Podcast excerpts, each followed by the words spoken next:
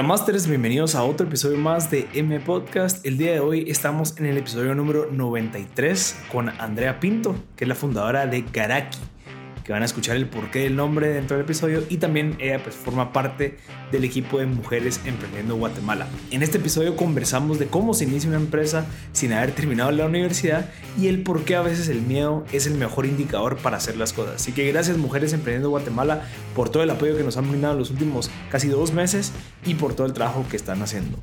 Masters, les recuerdo que este episodio y muchos de los episodios han sido patrocinados por areopost.com. Si ustedes quieren comprar cualquier cosa por internet, en estas épocas de esta pandemia pues no podemos salir a los centros comerciales. Existen plataformas como areopost.com en donde ustedes pueden acceder a todo tipo de producto en tiendas de Estados Unidos para que puedan comprarlo y en dos días ya están en Guatemala. Así que yo les recomiendo muchísimo, yo compro de todo eh, por ahí. Es solamente buscar el link en Amazon, pegarlo en Amazon, en, en areopost.com.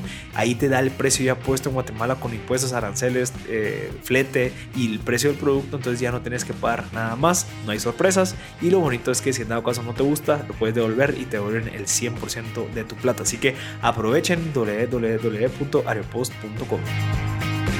Master, solo para contarles y darles un agradecimiento público a los dos patrons que tenemos actualmente en M Podcast, a Caleb Ishkoy y también a Daniel Eliseo Rodríguez, que nos han estado apoyando en los últimos meses con suscribirse a un patronage, que es donde estoy están apoyando a M Podcast al suscribirse a una inversión mensual que nos ayuda a nosotros a seguir generando contenido, seguir comprando equipos, seguirnos moviendo, invirtiendo en redes y demás.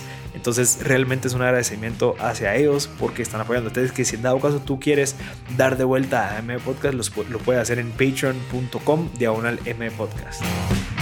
Y como siempre, suscríbanse al mailing semanal al 5 de 5 en www.mpodcast.net para recibir la mejor información, los puntos aprendidos en todas las conversaciones, 5 temas todas las semanas diferentes, 5 aprendizajes, muchísimo contenido en mailing. Se pueden suscribir de nuevo en www.mpodcast.net ya estamos en un episodio nuevo, Masters. El día de hoy tenemos a Andrea Pinto, que es la fundadora de Garaki. Creo que Andrea tiene una trayectoria interesante porque eh, yo te he seguido desde el 2016 por ahí. Yo te conozco desde, desde hace tiempo. Eh, no, no sabía que tú eras la de Garaki cuando empecé a ver las revistas y vi todas las publicaciones que tenías. Pues vi que eras tú, así que felicidades por todo ese logro que has tenido. Ya tenés 100 puntos eh, construidos o, o diseñados también. Entonces creo que eso es un logro interesante. Y mi primera pregunta, Andrea, que creo que empezamos a conversar desde ahí, luego de cinco años, tu filosofía en el tema de negocios, ¿crees que ha cambiado? ¿Crees que has identificado? Bueno, yo antes de empezar pensaba de esta manera y ahorita cinco años después, eh, que, es una trayectoria bastante larga, digamos, yo llevo dos años con el negocio y, y parece que llevara diez años, ya me imagino tú llevando cinco. Eh, ¿qué, ha cambiado en tu mente en el tema de, de tu perspectiva en el tema de negocios y emprendimiento luego de cinco años de estar trabajando con tu empresa? Eh, bueno, pues mil gracias por la invitación, qué alegre. Eh, me encanta poder ser parte de esta red y que a alguien le pueda llegar pues algún mensaje ahorita de inspiración. Entonces, mil gracias por la invitación. con tu pregunta, eh, ¿Qué ha cambiado después de cinco años? Pues mira, yo creo que eh, uno se va formando como, como emprendedor y poco a poco empieza eh, ese cambio de emprendedor a empresario, ¿verdad? de cómo empezar a estructurar más las cosas. Cuando yo empecé, todo fue muy orgánico, ¿verdad? No, no fue que yo tuviera un business plan eh, sino que me lancé al agua y entonces poco a poco fui aprendiendo y poco a poco sigo aprendiendo todos los días. Eh, entonces he ido, pues lo que ha ido cambiando es que se ha estructurado más la empresa, era a, a ya digamos las finanzas, que no es lo mío y que posiblemente la gente creería que un emprendedor tiene también bien los números afinados y que son pilísimas para los números. Bueno, ese no es mi caso. Eh, bueno, y como arquitecta tampoco, ¿verdad? Todo el mundo dice, ah, eso es buenísima para los números. No, realmente no soy buena. Entonces, eh, poco a poco fui como que madurando esa parte en el sentido de asesorarme con gente indicada, eh, poder tener un equipo que está dedicado a esa parte. entonces, el crecimiento pues ha sido eh, ese, ¿verdad? Ha ido madurando en, aspectos que tenía flojos al inicio y, que también pues eh, ha ido complementando que sea un negocio más formal. Eh, creo que lo que no ha cambiado es ese sentido de, crear ese sentido de diseñar y la filosofía que tenemos de crear espacios que creen experiencias y que sean únicos. Entonces, creo que también, así como podemos ser emprendedores que van cambiando nuestros negocios, eh, mantener esa filosofía de, de, un inicio, ¿verdad? Porque eso fue lo que lo movió a uno en un principio y creo que eso es lo valioso. Ese es mi caso, ¿verdad? Porque también muchos emprendedores eh, se topan de que su modelo de negocio no funciona y es súper válido volver a empezar, ¿verdad? Y volver a tener sus objetivos, eh, modificarlos, eh, la visión, modificarla, porque eso se trata, no hay nada como escrito y que uno tenga que seguir como que en algo que no está funcionando, ¿verdad? Sí, interesante, Andrea. Fíjate que creo que comparto bastante con lo que nos acabas de decir. Eh, yo siempre incentivo, digamos, en tu caso, que decís, bueno, tal vez yo, yo no, también, tal vez no tenía tan desarrollado el tema de finanzas, eh, digamos en mi caso yo el tema administrativo, a veces siento que flaqueo un poco, pero también el hecho que no te limite a ejecutar, que no te limite a experimentar, el no te limite al crear un prototipo y empezar a probar para validar realmente, creo que es lo que tenemos que tener en mente, porque a veces la gente dice, no, yo no soy bueno para finanzas, entonces yo voy a hacer un negocio nada que ver. Me he topado con muchas personas que me han dicho eso. Yo digo, mira, yo al final el tema de finanzas lo empecé a ver tal vez un año después del negocio, en donde ya tenías que empezar como que a analizar tus costos y empezar a analizar un poquito más macro. Pero al principio lo básico es temas de conta, es temas de, bueno, sé qué es gasto, qué es costo, eh, cuánto gasté este mes, cuánto me entró. O sea, no es eh, dejarse llevar con, bueno, tengo que estar listo al 100% para poder ejecutar esta idea que tengo o este proyecto que de cierta manera siento que es lo que tengo que hacer. Entonces, creo que comparto muchísimo eso que acabas de decir, porque eso me pasó. Eh, me decía, mira, yo me acuerdo que tenía en mi mente que yo quería sacar una maestría en finanzas. Y yo antes de emprender decía, no, es que tengo que hacer finanzas. no sé por qué tenía que saber el tema de finanzas. Ahorita lo veo como una ventaja competitiva de saberlo, porque sé que podría aprovecharlo más para, para el futuro, pero no es algo que es algo tan necesario eh, para empezar. Entonces, no, yo creo que también eh, hay un montón de herramientas, ¿verdad? Ahora en Guate tenemos miles de oportunidades de, de que hay estas, estos lugares que están ayudando a los emprendedores y y que les dan eh, pues a sus mentores, les, les dan asesorías, entonces yo creo que ya no hay excusas, ¿verdad? También ahora estamos a un clic de todo el mundo, entonces si algo uno no lo sabe, que son muchas cosas que no sabemos, investigarlas, ¿verdad? Pero que no sea una limitación. Sí, mira, hay una, hay un, bueno, no sé si es un dicho, pero hay un pensamiento que me lo comentaba eh, Kyle Pasarelli, que es uno de los fundadores de Blue Kite, y me decía, mira, a veces, y cada lo estoy leyendo en un libro que se llama Designing Your Life, y, puede ser que tú me, me, digas ahorita tu punto de vista con esto, porque es bien valioso, que es de que, digamos, tú empezaste siendo arquitecta, y tú dices, sí, me encanta todo el tema de construcción, me, me encanta todo el tema de diseño y demás, pero a veces lo que pasa es de que te gusta tanto que cuando ya te metes al 100% a manejar una empresa, pasar por penas, pasar por sacrificios, de cierta manera se le pierde como que el glamour a, esa pasión que creías que tenías. Uno, la primera pregunta es, ¿te pasó a ti? Dos, si te pasó, ¿cómo hiciste para cinco años después de decir, bueno, quiero seguirle metiendo? ¿Qué, qué, qué decisiones tomaste para no perder esa pasión y que no de cierta manera se vea opacada por el día al día de estar contratando, que tengo que despedir a esta persona, que las deudas, que este no me paga, que toda esa parte como oscura, digamos, del emprender, no opaque esa pasión inicial por la cual empezaste.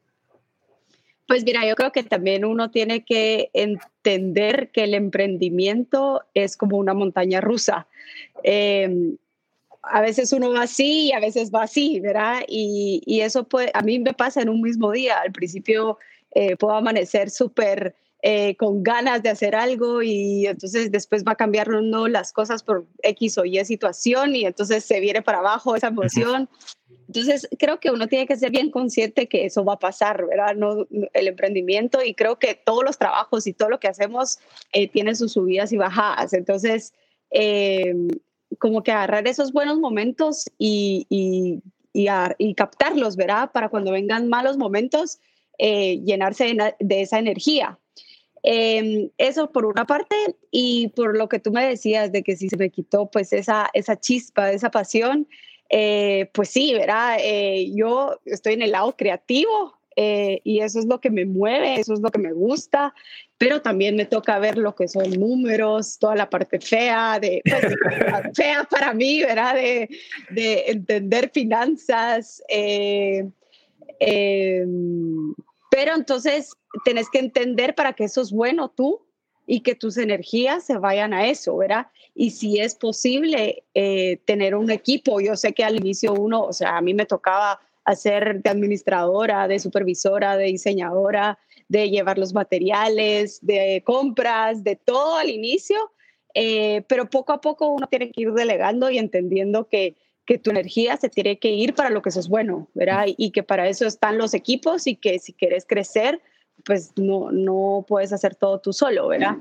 Por supuesto que esto lleva un tiempo, ¿verdad? Porque son costos eh, fijos para la empresa, etcétera, pero pues es irlo trabajando poco a poco. Sí, yo, yo creo que es, es, aceptar que es un proceso, o sea, el, decir, bueno, yo sé que estoy trabajando para después yo poder estar mucho más tranquila. Digamos, ahorita estoy segura que después de cinco años eh, el tema de ir a cobrar, pues probablemente no lo haces tú, sino que ya tienes un contador, ya tienes un área administrativa que hace eso. Pero al principio, si no estoy mal, tú me corregís, tú llevas más tiempo en, en, un negocio, pero son como los primeros seis, siete meses en donde tienes que entender de que es parte de un proceso, decir, bueno, no, ahorita me toca, o sea, ahorita tengo que entender al 100% cómo funciona todo. Eh, no sé, tal vez no sé si fue, así fue en tu caso, pero eh, de, que, de, que, estás sola y que de verdad eh, cada centavo cuenta, cada centavo es, bueno, con esto voy a pagar a, mis a colaboradores, o sea, no es como que puedo invertir yo ahorita en, voy a contratar una empresa de administración para que me haga todo esto, al principio no se puede. Entonces, ¿cómo, eh, digamos, el mindset que tenés que tener para estarte recordando que esto es parte de un proceso para que en un año, en un año y medio ya puedas estar un poquito más tranquila porque esto te va a llevar a tener más clientes y demás. quiero ver si logro concretar mi pregunta, pero ¿qué te decías tú en ese momento de soledad? Porque al principio estamos solos, estamos solos, eh, no todos nos entienden. Entonces, ¿qué, ¿qué, te decías? ¿Cuál era tu mindset en los primeros, no sé, ocho meses, diez meses? Eh, pues mira, creo que ese mindset simplemente, bueno, ¿cómo, te puedo responder esa pregunta? es que creo que te dice varias. Pues, pues, creo que era echarle ganas, ¿me entendés? Porque, eh, bueno, como tú decís, cinco años y este año fue el primer año que iniciamos con una consultoría de finanzas, mm. ¿verdad? Hasta este año, ¿verdad? Entonces, eh, y todavía veo déficit pues en la, en la empresa que yo digo, ojalá pudiera tener esta persona que me ayuda, pero es poco a poco, ¿verdad? Entonces, eh, creo que, que es que uno tiene que creer en lo que está haciendo y pues no me puse tiempo, ¿verdad? No me puse tiempo y, fue conforme fui viendo la necesidad de ir agregando eh, gente al equipo. Eh, por ejemplo, al principio empecé como tal vez seis meses yo sola, 100% sola, y a los seis meses tuve el primer colaborador eh, y fuimos dos durante creo que un año y medio, nos juntábamos en un café a trabajar eh, y todo lo demás lo hacía yo, yo supervisaba las compras de las obras, todo.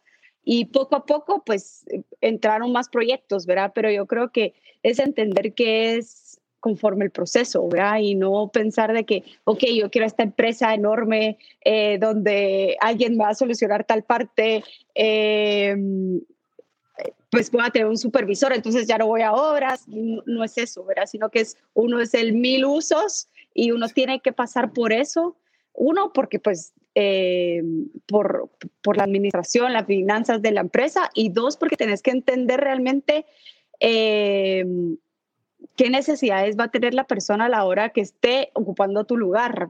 Cuando esté ocupando ese, eh, pues ese eh, puesto o esas responsabilidades que necesita esa persona para poder desenvolver bien su, su, trabajo, ¿verdad? Porque si nunca fuiste esa persona de supervisión, en mi caso, no vas a entender que necesitas los planos, la comunicación con el cliente, eh, las cotizaciones, eh, qué fue lo que se negoció con el cliente, todos los materiales. Mira, hay cosas que uno las tiene que aprender el día a día, ¿verdad? Y si no pasa por esas cosas, eh, probablemente das por sentado que, que se pueden hacer y ejecutar solas, ¿verdad?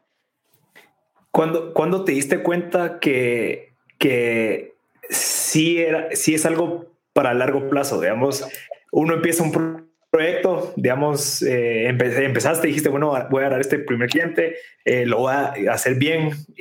¿Cuándo te diste cuenta de, no, esto sí se puede replicar, puedo hacer dos clientes más, tres clientes más? Porque estoy seguro que, bueno, otra vez tú me puedes corregir, pero el primer cliente que tuviste ya fue como empresa o fue como Andrea Pinto, decir, bueno, voy a probar a ver si puedo yo crear una empresa, aprender a ver cómo funciona y así me animo a ver si de, aquí en adelante eh, ya lo vuelvo un poquito más institucional. Pues mira, yo empecé, em, es, es, es graciosa la historia. Eh, te la voy a contar y la voy a tratar de resumir lo más posible. Eh, yo estaba en mi último año de la U em, estudiando arquitectura Em, y estaba haciendo prácticas para Alejandro Paz, un arquitecto que pues admiro muchísimo. Y me tocaba hacer mi último examen que se llama privado, ¿verdad? Entonces, eh, perdí el privado, perdí el último examen. Eh, entonces, en ese momento fue durísimo para mí porque pues siempre me había ido súper bien en, la U y pues tener este primer tropiezo fue como, de verdad se me vino como que los planes míos y se me cayeron en ese momento. Eh, abajo, ¿verdad? Yo estaba feliz trabajando eh, con, con este arquitecto y bueno, por otro lado, mi familia se dedica al retail, ¿verdad? Entonces, mi papá siempre, pues digo que es un arquitecto frustrado y hace mejor trabajo que cualquier arquitecto, ¿verdad? Porque tiene un gusto buenísimo y él siempre había hecho sus propias tiendas, ¿verdad? Eh, mi papá se enferma durante esa época, eh, entonces venía un centro comercial nuevo y él iba a abrir una tienda eh, nueva y pues no podía porque tenía que estar conectado 24 horas a un antibiótico. entonces, bueno, por un lado lo familiar y por otro lado lo académico. Entonces me dicen, bueno, Andrea, para volver a hacer tu privado tenés que tomar como el del semestre, eh, pero no puedes trabajar. Eh, como que parte del reglamento es que no puedes trabajar porque tenés que demostrar que tú desarrollaste el último proyecto. Ok, entonces llego con Alejandro y le digo, Alejandro, mire, regresó en seis meses eh, porque perdí el privado y Andrea, ya no vas a regresar. Yo, Alejandro, se lo prometo que voy a regresar, ¿verdad? Bueno, la cosa es que empiezo mi privado y mucha gente se empieza a oír de que yo estoy desarrollando la, pues, eh, las tiendas de, de, mi papá, ¿verdad? De mi familia. Entonces me empiezan a pedir eh, más locales. Eh, al final eran ocho tiendas que tenía que desarrollar eran mis primeros clientes sin ninguna experiencia, sin ningún equipo, nunca había construido algo por, por, por, yo sola, ¿verdad?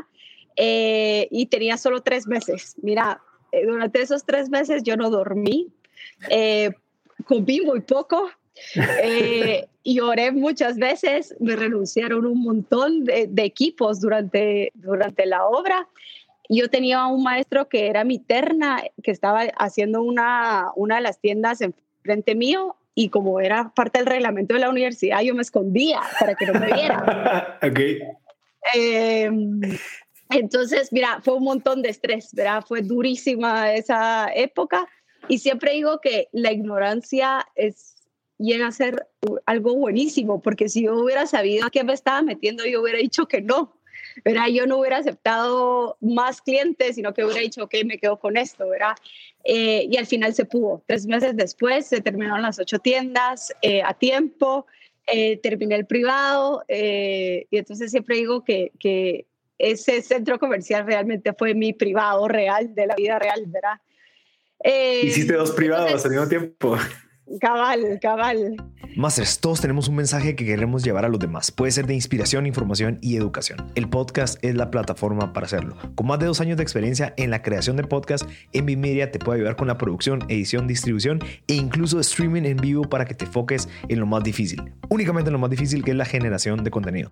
Me hubiera encantado que existiera un servicio así cuando comencé hace dos años. Cuántas cosas me pude haber evitado y cuánto dinero me pude haber ahorrado. Envy Media está para cortarte el camino.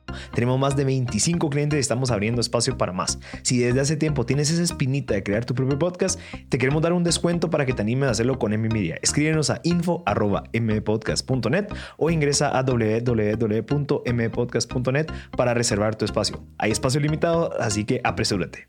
Em, eso fue en diciembre y en enero, entonces me empiezan a llamar y me dicen, mira, supe que tú hiciste tales tiendas, eh, quiero que me desarrolles eh, las mías y así poco a poco empezaron a llegar clientes, ¿verdad?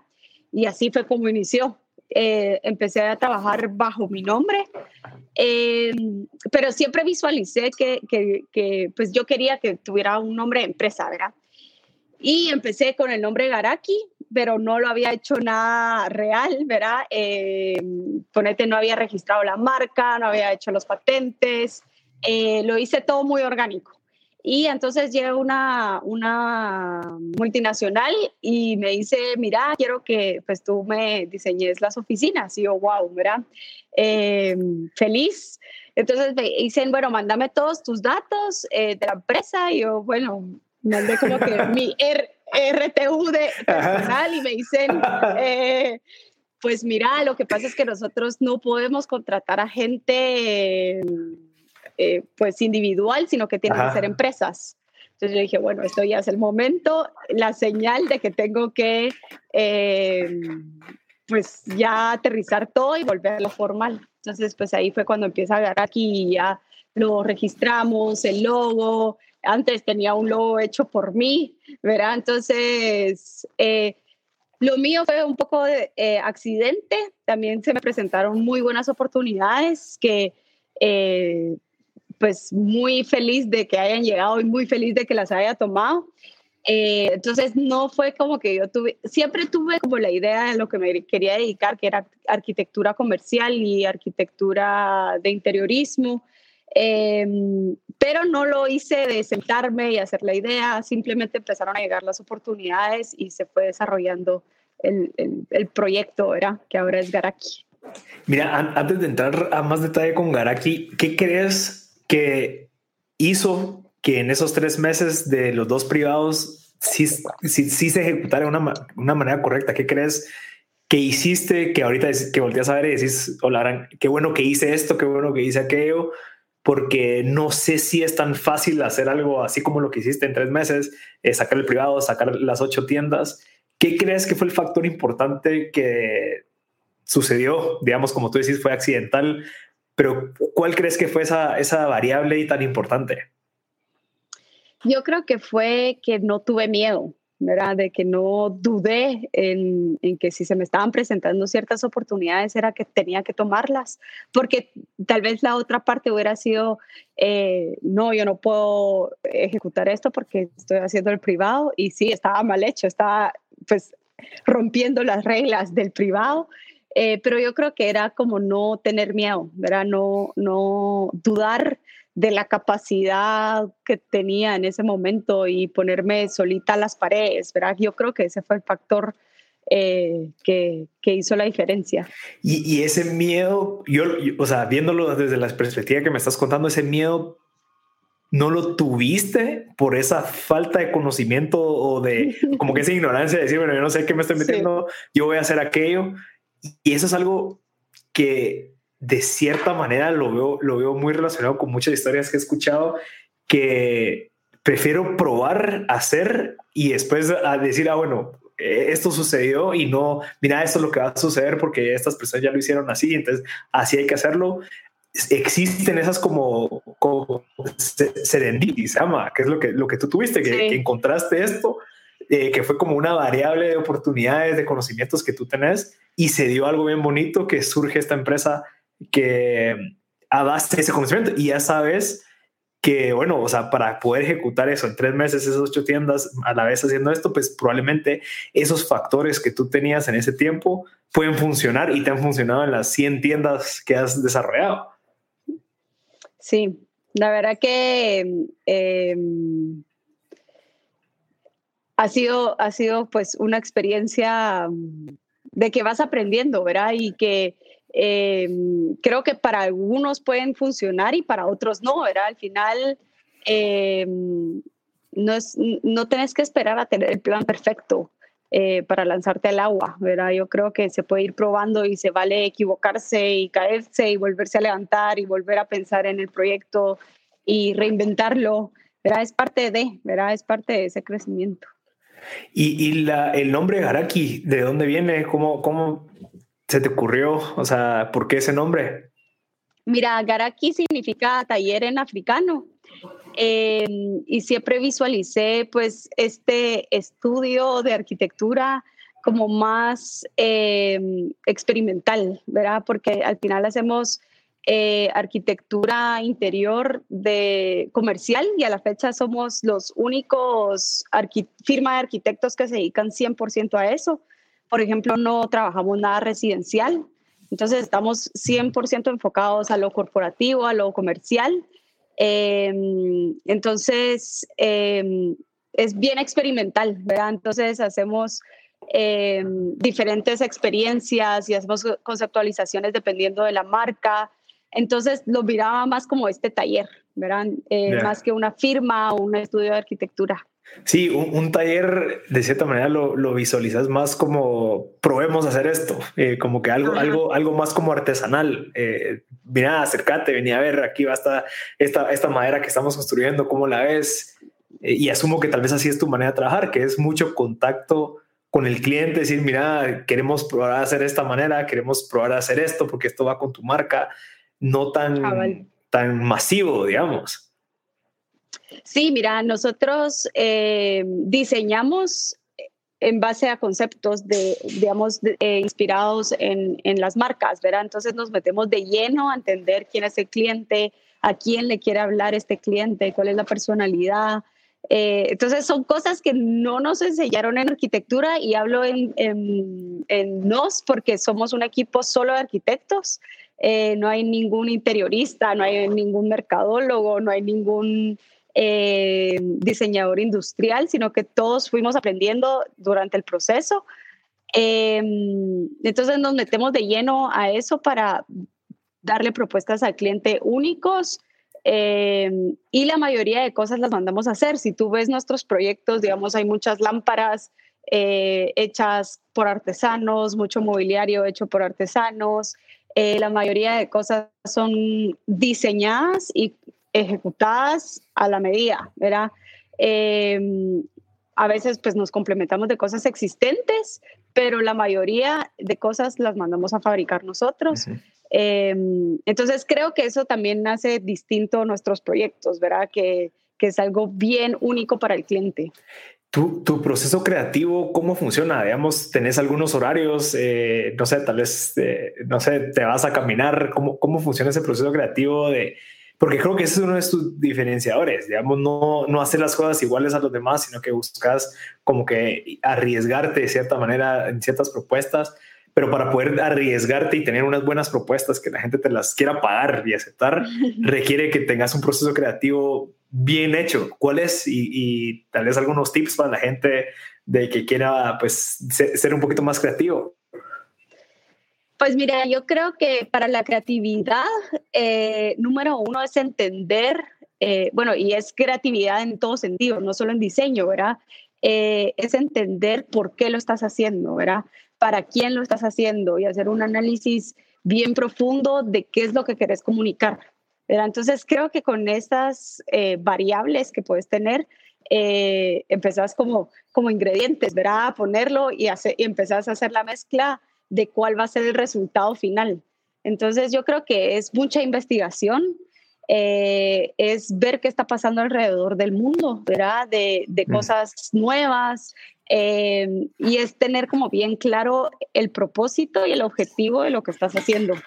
Entonces, eh, creo que ese es como el proceso creativo que, que nosotros hacemos, tenemos bien estructurado nuestro proceso creativo, digamos que sabemos dónde empezamos y dónde se termina, eh, pero eso ya es como muy arquitectónico, ¿verdad? Y de dónde viene la inspiración es eso, ¿verdad? Entender como que eh, por qué lo estás haciendo, ¿verdad? Pero digamos tuyo, digamos, no sé, tal vez eh, en mi caso, te voy a poner un ejemplo, siento que donde cuando soy más creativo es cuando estoy solo. Entonces, digamos, yo vengo a mi casa de la oficina, salgo, a caminar, salgo a correr y, trato de evitar estar con alguien más. Y entonces busco ese espacio donde estoy solo, en donde me pongo a pensar un montón de cosas. Eh, de cierta manera, como que hago un brainstorming en mi mente, digamos, para proyectos, para propuestas y demás y siento que me ha funcionado bastante a mí. Luego yo llego ya a mi, a mi oficina y pues lo expongo, tengo a dos personas, esas dos personas, bueno, mira, hagamos esto, propongamos esta persona, pero como que el proceso creativo inicial de, de donde se, como que el catalizador viene de la parte de en donde yo soy y busco esos espacios eh, de creatividad o de como de introspección. Entonces, tú siendo una diseñadora que de cierta manera tiene que llevar un concepto bien posicionado, algo que valga, eh, no sé, 50, 60 dólares el metro cuadrado, lo que sea, que, que tenga, tenga ese valor percibido, asumo que tú sos la que llevas esa idea y esa como creatividad. Entonces, ¿dónde buscas o cómo haces para poder encontrar esos espacios o esas ideas? Eh, y no sé, especialmente ahorita que tú ya vivís, si no te mal es tu esposo, ¿verdad? Sí. Sí. entonces ya, ya hay una, una, hay tiempo compartido que tienes que como que eh, eh, eh, estructurar bien, porque asumo que tal vez eso es lo que necesitas, pero ¿cómo, cómo funciona el proceso creativo tuyo? Pues mira, yo creo que lo primero para poder tener como ese proceso y ese momento de creatividad es como tú decís, estar solo, pero estar solo y en tu, que en tu mente también esté limpia, ¿verdad? En el sentido de que eh, hay mil pendientes, hay mil cosas pasando alrededor. Eh, entonces, ¿cómo poder limpiar esa cabeza, ¿verdad? De que tiene mil cosas. Y a mí lo que me funciona un montón es hacer listas, ¿verdad? A veces sentís que tenés mil pendientes y cuando lo escribís, bueno, son cinco pendientes, ¿verdad? Al final no es tanto, ¿verdad? Entonces sentís que ya... Eh, pues tenés estructurada esa parte y tu mente puede descansar en, en, lo que es más creativo, ¿verdad? Y no es tan, tan eh, estructurado. Entonces, como que ya dejaste esa parte estructurada y esos pendientes que tenés que hacer. Entonces, yo hago como, eh, ponete, empiezo mi día con listas y termino mi día con listas, ¿verdad? Entonces, como que es ese inicio de trabajo y ese cierre de trabajo. Eh, también lo que me sirve a mí un montón es el ejercicio. Eh, hago bastante ejercicio, entonces me ayuda como a, que mi, es como ese pizarrón, ¿verdad? De que tiene un montón de cosas escritas y cuando haces ejercicio venís y las limpiaste y quedan blanco, ¿verdad? Entonces, em, pues sí sirve un montón que uno esté como eh, bien para que puedas hacer un proceso creativo, eh, pues exitoso, ¿verdad? Porque puedes estar sentado dos horas y, no, y las cosas no vienen por arte de magia porque estás eh, con mil cosas en la cabeza, sí. ¿verdad? Y, ya te entendí. Y, y, yo acabo de leer un libro que se llama Las siete estrategias de la riqueza y la felicidad y uno de los tips que dice es que no empeces un día si no has terminado el día. Entonces, cabal, las listas de cierta manera como que, bueno, quiero terminar antes de empezar el día siguiente, quiero ver cómo me fue este día, ok, me hacen falta estos pendientes, ¿qué es lo que tú haces? Porque eh, tenés toda la razón, o sea, yo no puedo avanzar si sé que tengo que mandar un correo después y tengo que hacer una llamada y que se me olvidó subir X y Z.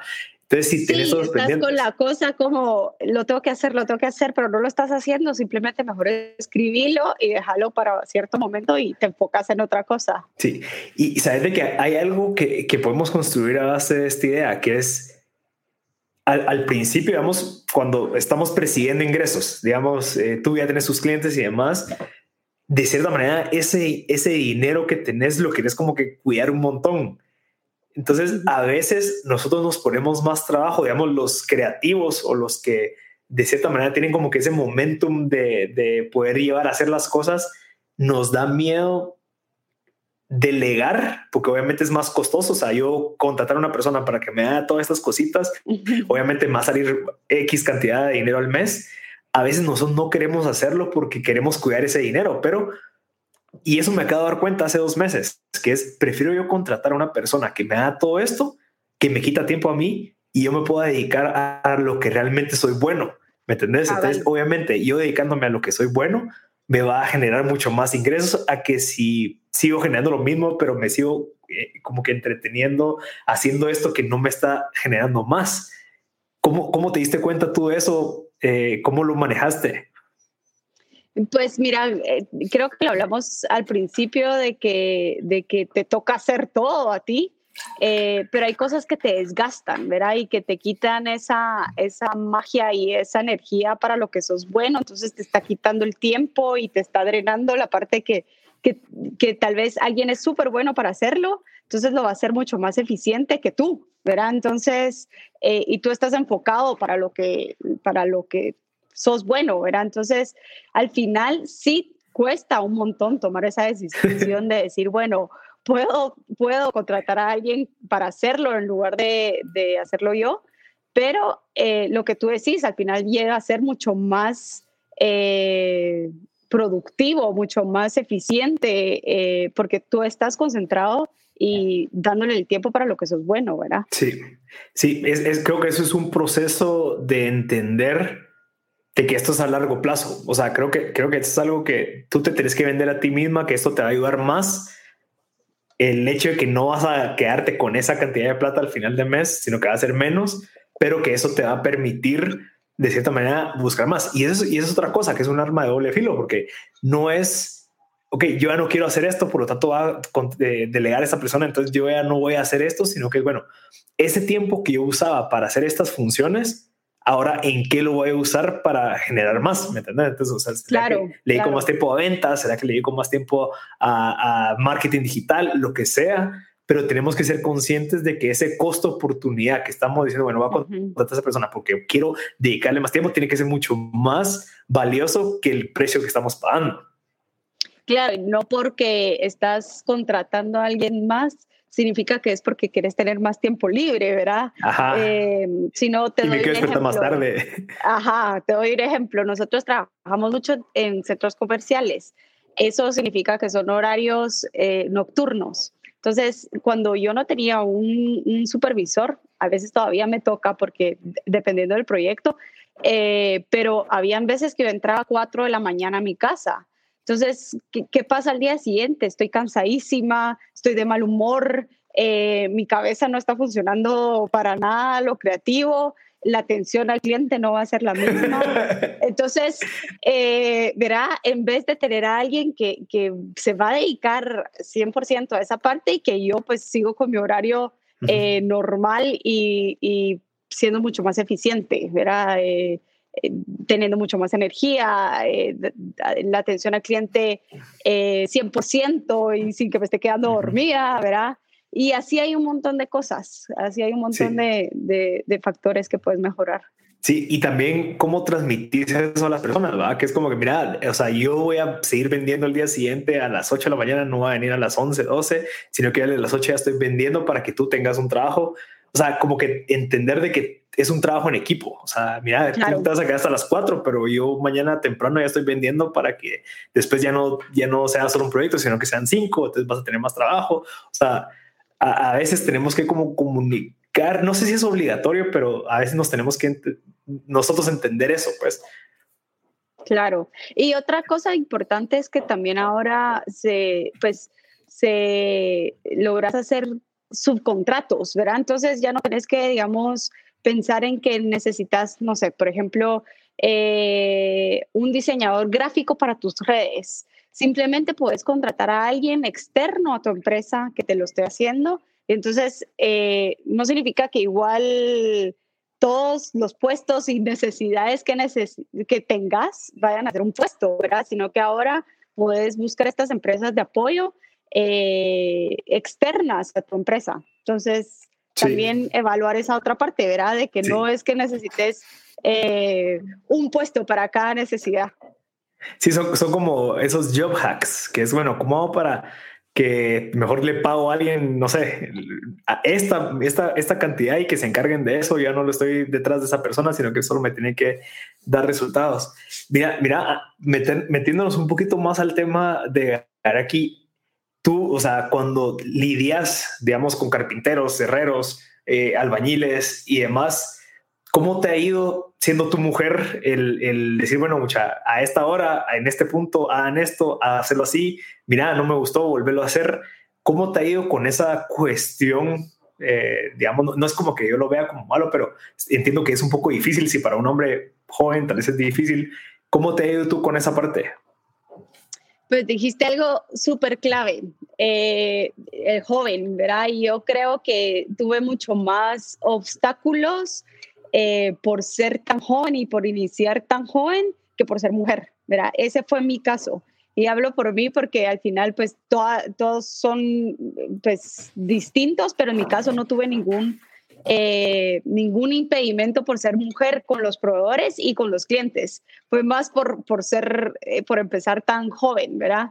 Eh, y yo creo que al final son cosas que, que es por respeto mutuo, ¿verdad? Tú llegas con tus proveedores y, y crees en ellos, respetas el trabajo que están haciendo y entonces pues se regresa, ¿verdad? Eh, entonces creo que, y eso que pues yo trabajo en, un, en una industria liderada por hombres, ¿verdad? Sí me ha tocado de que son remodelaciones de centros comerciales y probablemente somos cinco mujeres y hay 500 albañiles hombres, ¿verdad? Eh, pero la verdad es que me ha ido súper bien en ese sentido. No, no, no he tenido ningún problema por, por ser mujer y el desarrollo en, bueno, y va, te fue bien. ¿Qué crees que, fue lo que hizo que te fue? ¿Será que no tuviste como esa pena de dar órdenes? ¿No tuviste esa pena? Digamos, creo que a veces, especialmente los que no han tenido experiencia en esas áreas, creemos que es muy fácil hacer las cosas, por lo tanto esperamos mucho y, tal vez, no sé, ¿qué, ¿qué, es lo que crees que hizo que te fuera tan bien y que no tuviera ningún problema? ¿Fue tu liderazgo? ¿Fue tu manera de comunicar? Eh, ¿Qué fue? Pues mira, yo creo que mm, eh, es tener confianza en uno mismo, uno, y dos, poder escuchar a tu equipo, ¿verdad? Y no creer que siempre vas a tener la razón. Eh, pues siempre cuando en las obras, ejemplo, hay mil problemas de que hay que solucionar porque esto eh, no casó y, y, cositas así, y es como, bueno, solucionémoslo en conjunto, ¿verdad? No vengo yo como a decir, eh, así tiene que ser, ¿verdad? Porque al final yo no soy la experta en, ese, en eso, ¿verdad? Es la persona que lo está trabajando, entonces creo que es confianza en uno mismo y confianza en tu, en tu equipo y en las personas que lo está haciendo. Y bueno, imagínate, eh, ahorita me recordé eh, cuando decidí estudiar arquitectura, eh, alguna de mis tías me dijo, pero de verdad, vas a estar trabajando con albañiles siendo tu mujer.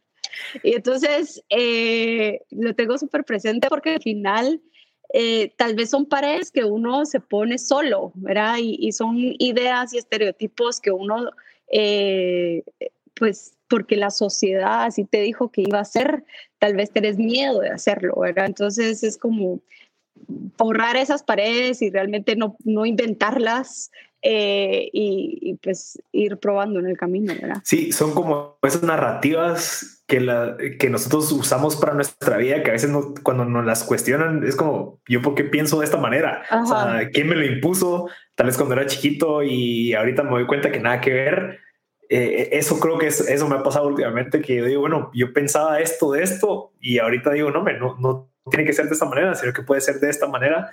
Y ahí cuando te cuestionas, bueno, probablemente escuché a esta persona que me dijo esto y yo me lo creí, por lo tanto yo vivo eh, sobre eso. Entonces también eh, creo que es un buen punto.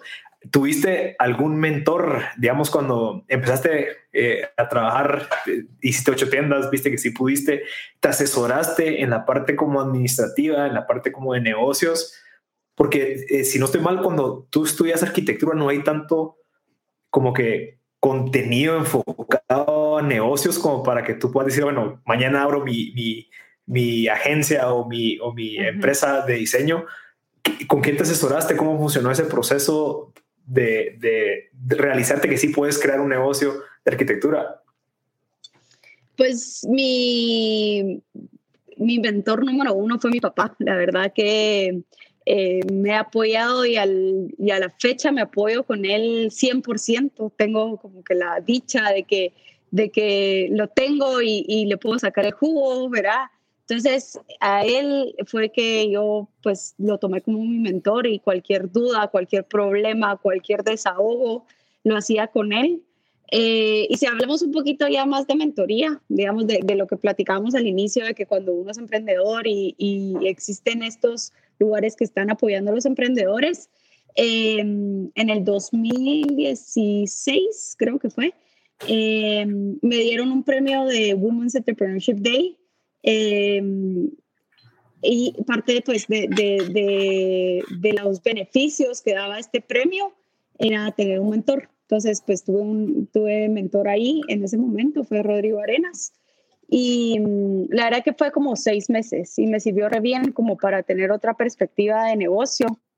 Eh, entonces creo que sí es importante uno apoyarse y no creer que, que, que, también, ¿verdad? De que, bueno, sí, me voy a caer, entonces me voy a caer mil veces hasta saber cuál es la, la, la, la solución, pues, la solución, sino simplemente caerse y todo, pero eh, apoyarse con gente que ya ha pasado por eso, ¿verdad? Eh, que yo creo que todos tenemos más de alguien, ya sea tu papá, ya sea tu tío, ya sea eh, tu vecino, ¿verdad? Yo creo que todos tienen a alguien cercano que pueden apoyarse. Sí, los famosos años en minutos, o sea, que alguien que ya estuvo en tu industria te puede decir, mira, no haces esto, sé qué o no haces aquello, pensa esto, y te puede ahorrar. Tal vez no te va a decir qué hacer, pero te puede ahorrar bastante tiempo y te puede guiar por las, las mejores decisiones. Y a veces, tal vez no sé si fue en tu caso, pero a veces nosotros tenemos ese miedo por lo que qué van a pensar de la idea que estoy trabajando, el proyecto que estoy trabajando, entonces no lo comunico, no lo hablo, entonces me quedo yo con todas esas dudas y las voy resolviendo, como tú dices, me caí 25 veces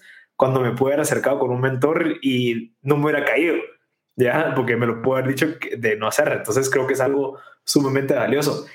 Ah, tú, tú ahorita pues, te acabas de casar. ¿Cómo, ¿Cómo, funciona, digamos, tú siendo emprendedora, teniendo tu negocio, eh, la relación, digamos, con tu esposo?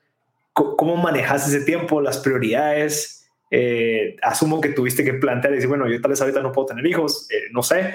¿Cómo, ¿Cómo fue cómo funcionó esa dinámica tú siendo emprendedora y, y recién casada?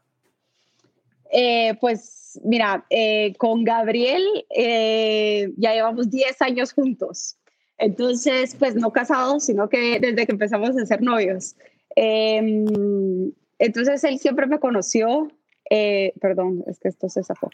Em, siempre me conoció con ese drive, ¿verdad? De que eso, eso de estar inquieta, de, de que así me lo, me lo exigía la carrera. ¿Aló? Tiempo. Creo que se trabó. ¿Aló? ¿Aló? ¿Aló, aló? ¿Me escuchas? Perdón, problemas técnicos. Dale, dale, yo te escucho, re bien. ¿Tú? Ah, ahí estoy. Ahí ah, sigamos. Em, pues siempre me conoció en eso, ¿verdad? De, de, que yo siempre estaba ocupada porque la carrera así lo, lo exigía Em, pero siempre tuve ese apoyo de parte de él y siempre tuve ese empuje, ¿verdad? Me recuerdo re bien de que él desde, desde la U me hacía, pues me ayudaba a hacer mis maquetas eh, y ahí me acompañaba a desvelarme. Eh, y ahora, pues como casados, sigue siendo igual, ¿verdad? De, de que es un apoyo incondicional y, y es ese empuje que uno siempre necesita. Yo creo que, pues como hablamos en algún momento, el emprendimiento es eh, arriba y abajo, entonces siempre necesita uno alguien pues eh, en quien apoyarse y en quien desahogarse. Em, y él ha sido pues buenísimo eh, acompañamiento en eso. en, temas de, en temas de horario, pues me apoya un montón, ¿verdad? Cuando me toca desvelos, em, creo que pues ahí está para, para echarme porras y también es importante hablar como los quehaceres de la casa, ¿verdad? Yo, creo que eh, con esas ideas de que, bueno, yo soy mujer, entonces tengo que ser la ama de casa y tengo que tener todo perfecto. Eh, al final nosotros entendemos que es un trabajo en equipo y que él y yo tenemos responsabilidades en la casa y tenemos deberes que hacer para que esto funcione y para que la dinámica eh, pues funcione en la casa en el sentido de, ok, tener comida, eh, el concentrado del perro. Entonces nosotros pues sí nos dividimos bien esas tareas y, te repito, pues yo por ser mujer no tengo toda la responsabilidad, ¿verdad? Sino que somos los dos y somos un equipo. Sí, y, yo, yo, hace poco escuché un podcast con, con mi novia en, en, donde decían algo bien interesante, que ya ahorita de cierta manera se tienen que llegar a acuerdos, que es, mira, ok, yo propongo que yo hago esta parte, pero tú haces esta parte. Ya yo me encargo de esta parte, tú te encargas de esta parte. Ya no es, mira, es obligatorio porque así se hace, que tú haces. No, lleguemos un acuerdo, ¿ok? Yo cocino las cenas, pero tú los desayunos. Yo saco la basura los lunes, vos los martes y no, no sé, como que de cierta manera ya se convierte en un trabajo en equipo, ya no es, ah, no, tú te, toca hacer esto, lo siento, no, sino que se llega a un acuerdo para tener ese tipo de relaciones, digamos, el, tuyo, de cierta manera, yo no los conozco así tan cercano, pero el hecho que te apoye, el hecho que sepa que tú tienes un negocio y que, que, hay, hay, cierta comprensión y cierta empatía y cierta, cierta que es necesario, ¿me entiendes? Porque cuando uno está emprendiendo, de cierta manera, eh, el futuro hay cierta incertidumbre que necesitas ese apoyo detrás de decir, mira, tranquila, lo que pase, pase lo que pase, ahí estoy, eh, ¿cómo vas? ¿En qué te puedo ayudar? Porque si en dado caso no existiera ese apoyo, es bien difícil estar jalando uno para un lado y el otro para el otro lado. Entonces, creo que es algo que, que, que lo veo y siento que es bien valioso. Sí, es súper importante tener esa, esa persona, ¿verdad? Y al final, pues, si no tenés pareja, pues no importa, ¿verdad? Puede ser un amigo, puede ser el grupo de apoyo, puede ser eh, tu papá, pero ese desahogo es súper necesario, ese, ese contacto humano, eh, ¿verdad? Es, es, bien importante para que uno, uno siga adelante. Sí. Mira, eh, antes de terminar, ¿tuviste algún, cometiste algún error, digamos, en la empresa de algo que te tocó aprender por la parte dura, si sí, cuál fue y, cómo lo resolviste, qué aprendiste, qué nos puedes aconsejar a nosotros que estamos en ese camino. Eh, mira, mm, yo creo que en cada proyecto seguís aprendiendo algo, o sea, en, nuestro caso, en cada proyecto vas aprendiendo algo, te das cuenta que tal vez en el proyecto pasado no hiciste bien tal cosa, eh, pero creo que mi consejo, ¿cuál sería? Sería eh, ser sensible a esas cosas, como tratar de identificarlas bien, porque pues uno a veces ponete em, con los clientes, al final de los proyectos me siento con ellos y es como, ok, dame tu, tu feedback, ¿verdad? Porque a veces uno puede seguir y seguir y, y, creer que todo está bien, pero por supuesto que hay cosas que mejorar y si uno no hace esa pausa como para eh, analizar y, y, como que identificar esa, esa, esos errores que estás haciendo, eh, puedes seguir trabajando en ellos, ¿verdad? Entonces, creo que el consejo sería ser sensible y, y como hacer esa introspección de, de, cómo estás trabajando, ¿verdad? ¿Qué es lo que estás haciendo? Sí, y, de cierta manera también como que ser humilde de aceptarlo, porque a veces eh, nos pueden decir, mira, no trabajaste, no me diste tiempo y, y a veces nosotros reaccionamos con excusas, no, es que se me olvidó, no, sino que como que realmente ser humilde y entender que, ok, gracias, eh, ese es un buen feedback, no va, no va a suceder otra vez, pero a veces por no ser tan humilde, a veces no lo, no lo aceptamos. Seguro, y cuesta un montón, ¿verdad? Nosotros como emprendedores eh, probablemente, bueno, la mayoría acá eh, de emprendedores es como ama su producto, vive su producto o su servicio. Entonces, que te digan que algo no está bien es como que te estén diciendo que tú no estás bien, ¿verdad? Entonces, eh, creo que hay que, ajá, claro, o sea, uno se vuelve parte de, a mí me, decían como que, que sería Andrea Pinto sin Garaki, yo no puedo describirme sin Garaki, ¿verdad? Entonces, eh, realmente cuando, cuando son cosas así de, de que hablan de tu empresa, de tu servicio, cuesta un montón desligarlo de ti, ¿verdad? Entonces, creo que aún duele más, pero, pero uno tiene que, que, ir aprendiendo a, de esos feedbacks. Aquí nos, nos hizo una pregunta Caleb, que es si tenés alguna persona que admires por la forma en que desarrolla sus proyectos creativos y el por qué. Eh, mira, tengo varios eh, estudios de arquitectura eh, pues alrededor del mundo que admiro un montón lo que están haciendo, que están innovando.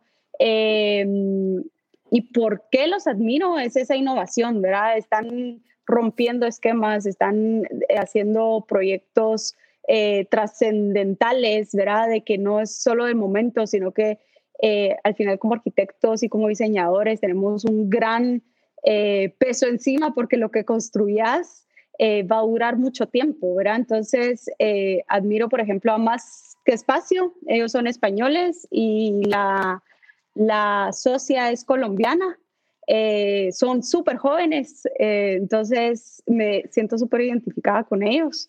También admiro a unos mexicanos que se llaman Anagrama, eh, ellos hacen branding y hacen espacios comerciales, será como muy en línea de lo que nosotros hacemos.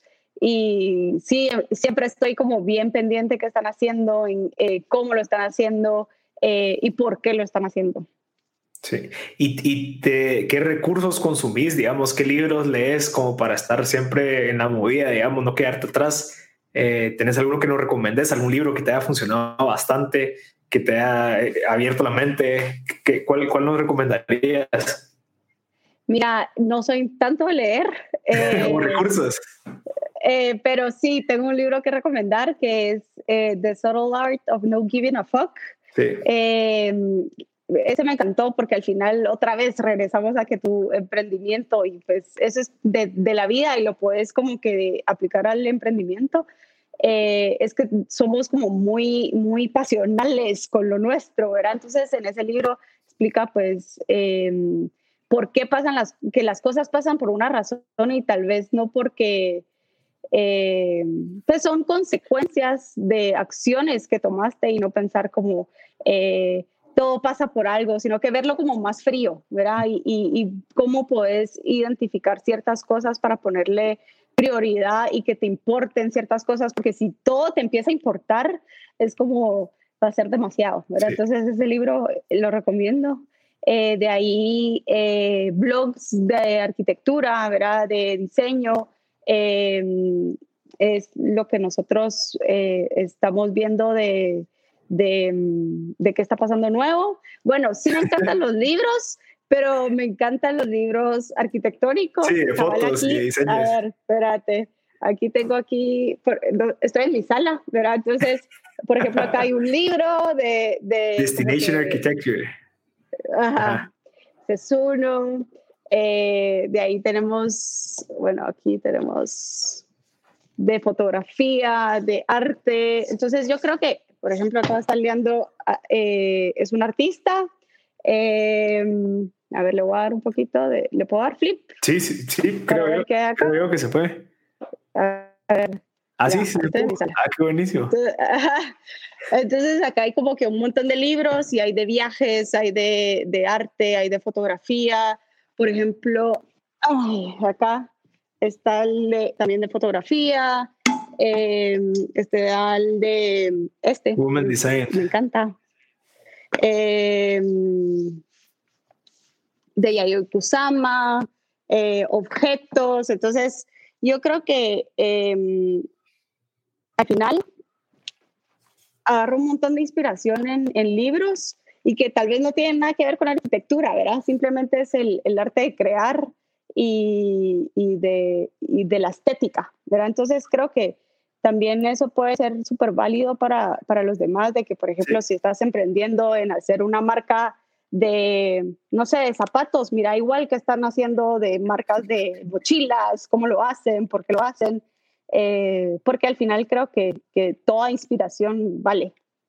Sí, estar como expuesto a, recibir ese tipo de, como de inspiración de muchas áreas, no encerrarnos. Sí, eso, es algo al final, al final tenemos que entender que las cosas son multidisciplinarias, ¿verdad? No, cuando estás desarrollando un proyecto, eh, no va a ser solo una cosa, ¿verdad? Que tienes que aplicar, ¿verdad? Es como que, eh, no sé, si sos diseñador de modas, también tienes que aplicar el diseño gráfico y eh, las texturas, el, el, pattern que vas a hacer en tu en tu, en tu diseño, ¿verdad? Entonces, creo que es importante que estemos como súper nutridos de todo lo que está pasando y no solo enfocarnos en, en, lo que estamos haciendo, ¿verdad? Gracias, Andrea. Mira, para ir terminando, va, pongámonos en, en, los zapatos de una persona que quiere estudiar arquitectura o quiere estudiar algo que le están diciendo que debería estudiar. ¿Qué le recomendarías a alguien que quiere tomar una decisión de seguir esa pasión que, digamos, tú tuviste o yo no sé si tú encontraste, pero ¿qué le recomendarías a esa Andrea de hace 10 años que tal vez tuvo un momento de, de incertidumbre, decir, bueno, estudio esto o estudio esto, que eh, probablemente es lo que más me da de comer, que existe todavía ese paradigma de que, hay ciertas carreras que no te a funcionar? ¿Qué le recomendarías? Mira, es, es gracioso porque eh, el primer año de la U estuve a punto de salir de arquitectura. Eh, y cuando yo llegué a hablar con mis papás, me dijeron, va, ok, lo único que te pedimos es que le des un año, ¿verdad? Que le des un año de, eh, a la carrera y si de verdad no te gusta, pues ya lo dejas y pues ves qué, qué, qué hacer, ¿verdad? Pero en ese momento si yo no le hubiera dado la oportunidad, realmente no sé dónde estaría, ¿verdad? Otra vez hablando de que, que sería Andrea sin aquí. Eh, pero creo que es darle, darse la oportunidad de, de como conocer la carrera y que si no funciona, eh, es válido replantearse otra carrera, pero también bajo cierta, sin dejar de probar. Eh, no sé si, si era como que si yo hubiera cerrado la puerta desde el primer momento que me frustré y no, no lo hubiera hecho como pues me aconsejaron mis papás, estaría en otro lado. ¿verdad? Entonces, em, creo que uno tiene que dejarse probar y, y saber que, no, que va a ser difícil, ¿verdad? Porque la carrera es bien exigente eh, pero, pero al final uno tiene que encontrar ese, ese, ese beneficio de lo que uno está sacrificando, porque sí es bien sacrificado. Sí, sí, yo el, libro que estoy leyendo ahorita que se llama Designing Your Life, cabal explica la mentalidad que asumo que tú la tenés de, de Design Thinking, que es bueno, hay que ser prototipos, hay que probar cositas pequeñas, obviamente no tirarse al 100% a hacer algo, pero si tenés alguna duda o una gana de hacer algo, probá hacerlo e intentar los fines de semana, lo que sea, pero no, uno, no quedarse con la duda y dos, probar para ir descubriendo como, porque existe el hecho, digamos, la, la fortuna que tú tuviste, que tú tal vez encontraste tu pasión a los 25, a los 23, 24. Hay otros que no lo tienen, ¿me entendés? Y a veces que no han tenido la oportunidad de encontrar esa pasión porque piensan de que hay gente, como que eso nos viene, como que, ah, ya, yo descubrí mi pasión porque me vino, no, sino que tú tienes que probar un montón de cosas, eh, cinco años, seis años, y la encontrás. Y puede ser que eso varíe en cinco años, seis años, pero ese, esa constante experimentación, como lo que tú decís, es súper valiosa para construir esa vida que uno quiere, pues, porque no todos, eh, tal vez no, no todos encontramos esa pasión tan rápido, entonces hay que buscarla. No, y aparte también como definir que suena bien romántico, ¿verdad? El decir como que encontré mi pasión, eh, pero esa pasión lleva, o sea, conlleva a la par un montón de sacrificios, un montón de caídas, un montón de frustraciones, un montón de lloradas. Y, entonces, eh, es entender de que no va a ser como que eh, todo color de rosa, ¿verdad? Todo lleva, todo bueno lleva mucho sacrificio, ¿verdad? Hay mucho trabajo. Sí. Y incluso eso es lo que hace que lo valores. Entonces, eh, sí, gracias Andrea, de verdad, por, por tu tiempo, súper valioso. A, las personas que se quedaron con la gana contactarte, que tal vez tienen algún proyecto nuevo que quieren construir, quieren hacer sus oficinas, ¿cómo te pueden contactar para, para que tú les ayudes? Pues pueden ver nuestro Instagram que está ahí abajo. Ah, sí, aquí. Eh, también pueden escribirnos a info.garaki.com o andrea.garaki.com. Ah, buenísimo, idea. Te lo agradezco de verdad bastante por, por este contenido tan valioso que nos acabas de dar. Creo que salgo de esto con la gana de, de seguir. Uno, creo que el, tema del miedo que lo dijiste al principio, creo que es algo que me quitó, o sea, me, me aclaró un montón de cosas que es cierto. O sea, a veces por miedo no hacemos un montón de cosas eh, y creo que gracias a, ese que no tuviste miedo de arriesgarte a probar a hacer ocho tiendas en tres meses, te abrió un mundo de oportunidades que ahorita, cinco años después, pues volteas a ver para atrás y decir, bueno, probablemente si yo no me hubiera arriesgado, no estaría aquí, tal vez estaría en otra, seguiría trabajando con esa persona con la que le estás trabajando. Entonces te agradezco por eso, súper valioso y todos los demás comentarios. Eh, no sé si quieres agregar algo de último para cerrar o cerramos aquí.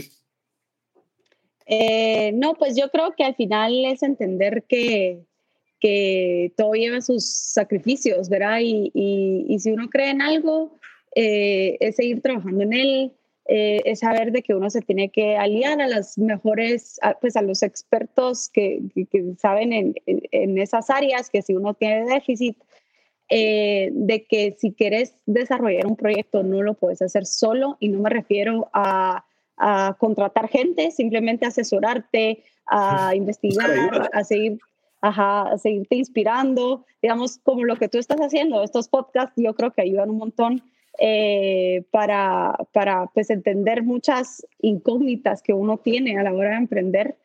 Eh, entonces es eso, ¿verdad? Que si uno tiene la espina, irla pues desarrollando, eh, ir investigando, irse inspirando, Em, y pues no tener miedo, ¿verdad? Gracias, Andrea. De verdad, es súper valiosa y espero que podamos hacer otro podcast tal vez en un, año, no sé, para ver cómo, cómo ha sido evolucionando, cómo va todo el negocio. Eh, y espero que logremos salir adelante después de esta situación en la que nos encontramos, que es esta cuarentena eh, súper compleja, digamos, para la industria y la economía. Entonces, creo que lo valioso va a ser lo que aprendamos y lo que logremos desarrollar después de esta eh, situación que nos encontramos para ser más fuertes, porque creo que es lo único que nos queda, ver cómo podemos aprovechar este espacio, eh, esta tranquilidad, esta pausa que le dieron al país, literalmente, para reinventarnos y, al mundo y, reinventarnos y salir con muchas más ganas. Así que eh, te deseo todo lo mejor, de verdad que tomé las mejores decisiones y muchas gracias por tu tiempo. Marcela, a ti mil gracias por la invitación y también muchos éxitos y yo creo que abrir los ojos para las oportunidades que se vienen. Sí, gracias Andrea. Gracias a ti. Chao.